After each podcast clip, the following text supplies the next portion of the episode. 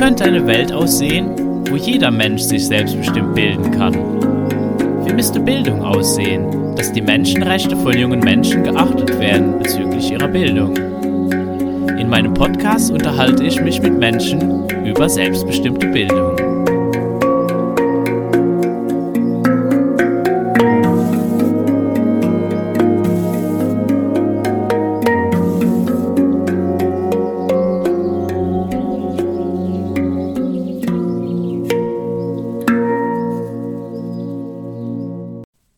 Im Sommer 2022 stellte ich bei einem Austausch über E-Mail die Frage, ob es Erkenntnisse aus der Forschung gibt zu der Frage, ob selbstbestimmte Bildung teurer und damit unwirtschaftlich wäre im Vergleich zum momentanen Regelschulsystem.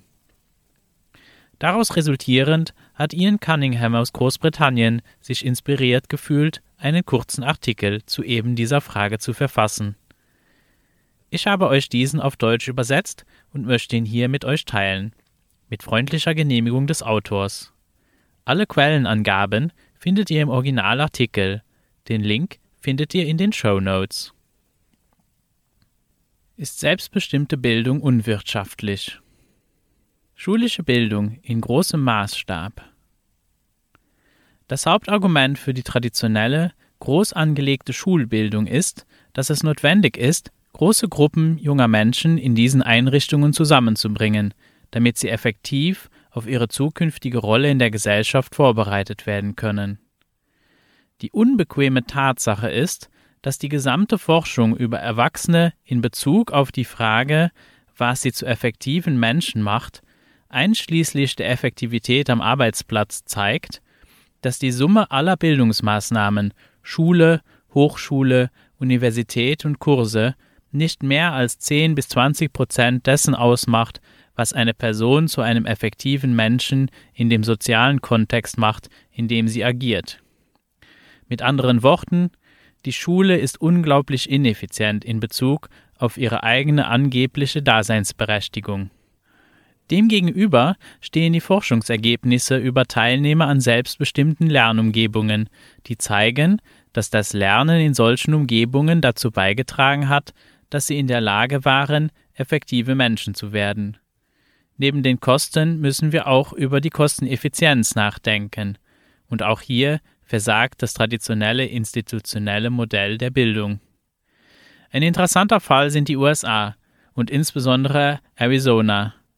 Die K-12-Schulen in Arizona geben 8.770 Dollar pro Schüler aus, was einem Gesamtbetrag von 9 Milliarden 827 Millionen 893.000 Dollar pro Jahr entspricht. Arizona stellt nun Gutscheine in Höhe von bis zu 7000 Dollar zur Verfügung, die Eltern außerhalb der staatlichen, öffentlichen Schulen ausgeben können. Dieses Geld kann für Homeschooling und Mikroschulen ausgegeben werden, von denen viele eher einem selbstbestimmten Modell ähneln. Der Staat spart durch diesen Schritt eindeutig erhebliche Kosten ein, und andere Bundesstaaten haben die gleichen Schritte unternommen, zum Beispiel New Hampshire. Der schulische Erfolg wird von einigen Wissenschaftlern als intermediäre Messungen bezeichnet. Das heißt, es werden nur die bestandenen Prüfungen gemessen. Was nicht gemessen wird, ist das angestrebte Endziel der Bildung, nämlich die Fähigkeit, ein gutes, effektives Leben in der eigenen Gesellschaft zu führen. In dieser Hinsicht ist es klar, dass institutionelle Bildung nicht kosteneffizient ist. Die oben genannten Behauptungen gelten für verschiedene Länder. Näher an meinem Heimatland sind einige Belege aus dem Vereinigten Königreich. So sind beispielsweise mehr als die Hälfte aller Häftlinge funktionale Analphabeten und sitzen vor allem deshalb im Gefängnis, aufgrund des Versagens der Schulbildung. Dies ist ein enormer sozialer Kostenfaktor. Außerdem ist es möglich, dass bis zu neun Millionen andere Erwachsene große Probleme mit der Lese- und Schreibfähigkeit haben. Wir können dies zu den Kosten addieren, die dadurch entstehen, dass Schulen psychische Krankheiten verursachen. So werden beispielsweise aufgrund des Ausmaßes von Mobbing und Gewalt die Inanspruchnahme von psychiatrischen Diensten für Erwachsene durch die Art der institutionellen Schulbildung erhöht. Dies ist auch aus den USA bekannt. Selbstbestimmte Bildung kann nicht funktionieren?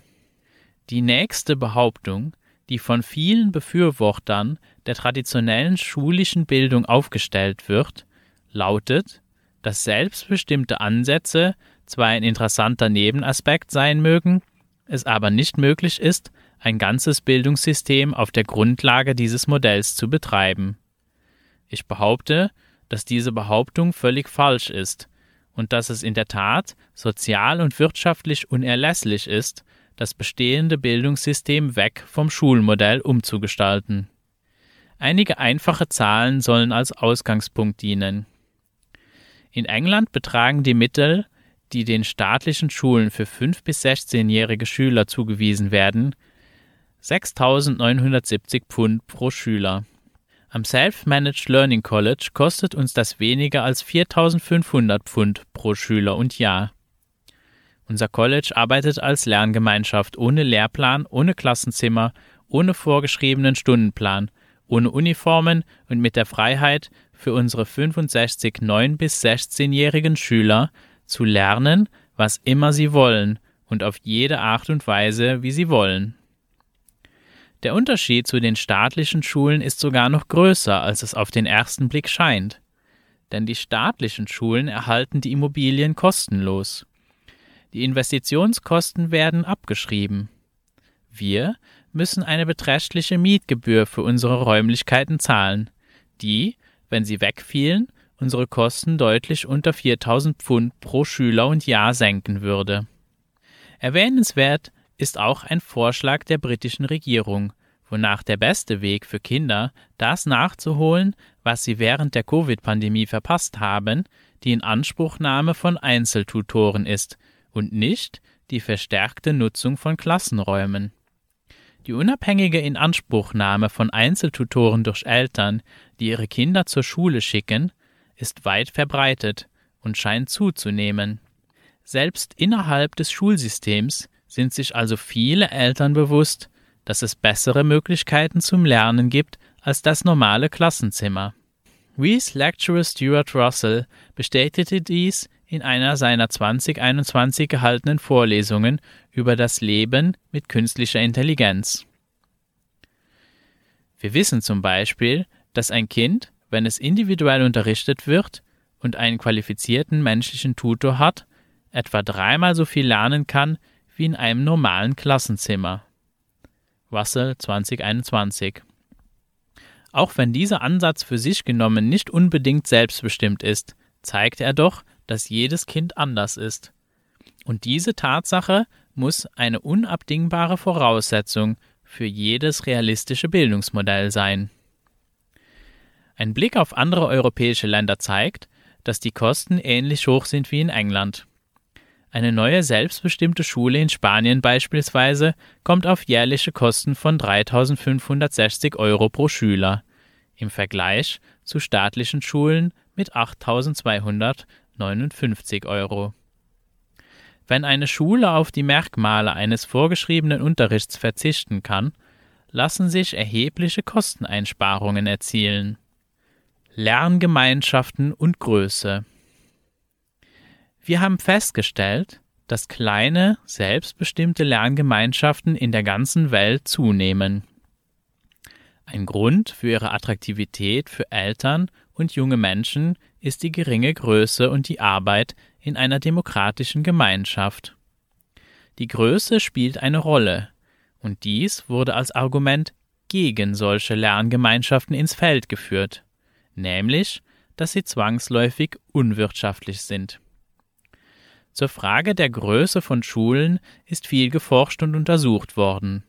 Ein Teil des Problems bei vielen dieser Untersuchungen ist die Frage, was als klein oder groß definiert wird. Ich bin aufgrund anthropologischer Erkenntnisse und der Arbeit von Leuten wie Robin Dunbar überzeugt, dass etwa 150 die magische Zahl ist. Es ist eine magische Zahl für die Größe einer Lerngemeinschaft, die auf humane Weise funktionieren kann. Angesichts der Tatsache, dass Erwachsene beteiligt sind, bedeutet dies wahrscheinlich, dass das Maximum für die Lernenden unter 120 liegt. Ein Großteil der Forschung befasst sich eindeutig nicht mit Schulen dieser geringen Größe. Viele Studien betrachten zum Beispiel 500 bis 600 Schüler als kleine Schulen. Ich sehe das nicht so. Das Hauptaugenmerk liegt hier eher auf einem pädagogischen Umfeld, das ich folgendermaßen beschrieben gehört habe. Jeder Erwachsene kennt jedes Kind. Jedes Kind kennt jeden Erwachsenen. Und jedes Kind kennt jedes andere Kind.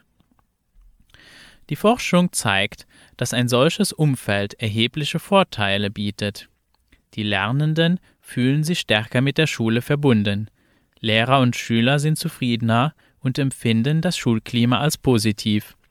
Es gibt weniger gewalttätiges Verhalten und Mobbing, und in einem richtig konzipierten Umfeld können die Kosten tatsächlich niedriger sein als die behaupteten Größenvorteile in großen Schulen. Auch die Anwesenheit scheint in kleineren Einrichtungen besser zu sein, und es besteht das Potenzial für bessere Leistungen und Lernfortschritte, obwohl wir nicht in die Falle tappen sollten, die Schule nur nach bestandenen Prüfungen zu beurteilen. Die durchschnittliche Sekundarschule im Vereinigten Königreich ist weitaus größer als die Höchstzahl von 150.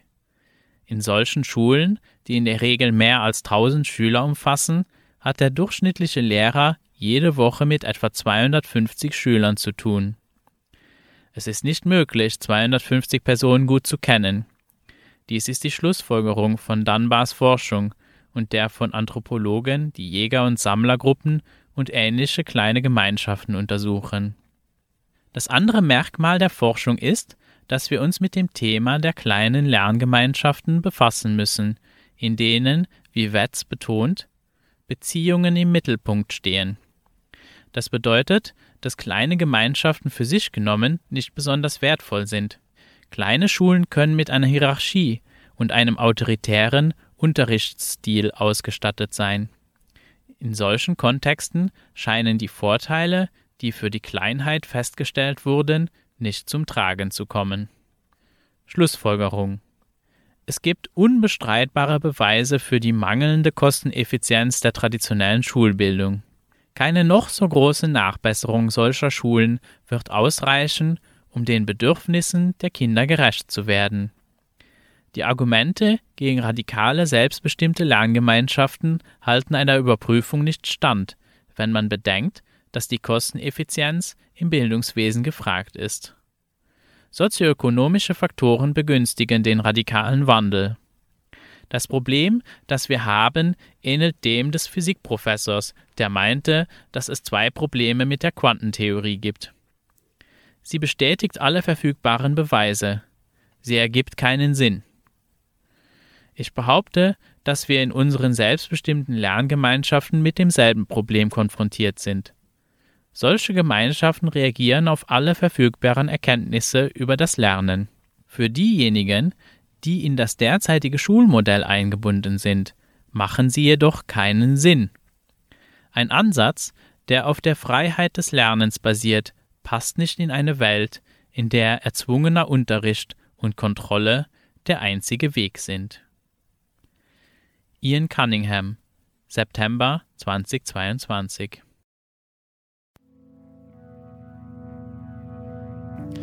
Dieser Podcast ist möglich dank Zuhörern wie dir. Wenn du einen einfachen Weg suchst, meine Arbeit zu unterstützen, abonniere meinen Podcast doch bei Spotify, Apple, Google oder bei meinem Telegram-Kanal What About SDE. Ein Review oder Teilen mit Freunden hilft auch sehr dabei, dass mehr Menschen den Podcast finden können. Ich freue mich auch über jede finanzielle Unterstützung, entweder mit einer einmaligen Spende oder mit deiner monatlichen Unterstützung auf Patreon. Dieser unterstützt du nicht nur meine Arbeit mit dem Podcast, sondern auch alle anderen Projekte in Bezug auf selbstbestimmte Bildung, wo ich mich engagiere. Alle Links findest du in der Beschreibung. Bis zum nächsten Mal bei Wie wäre es mit selbstbestimmter Bildung?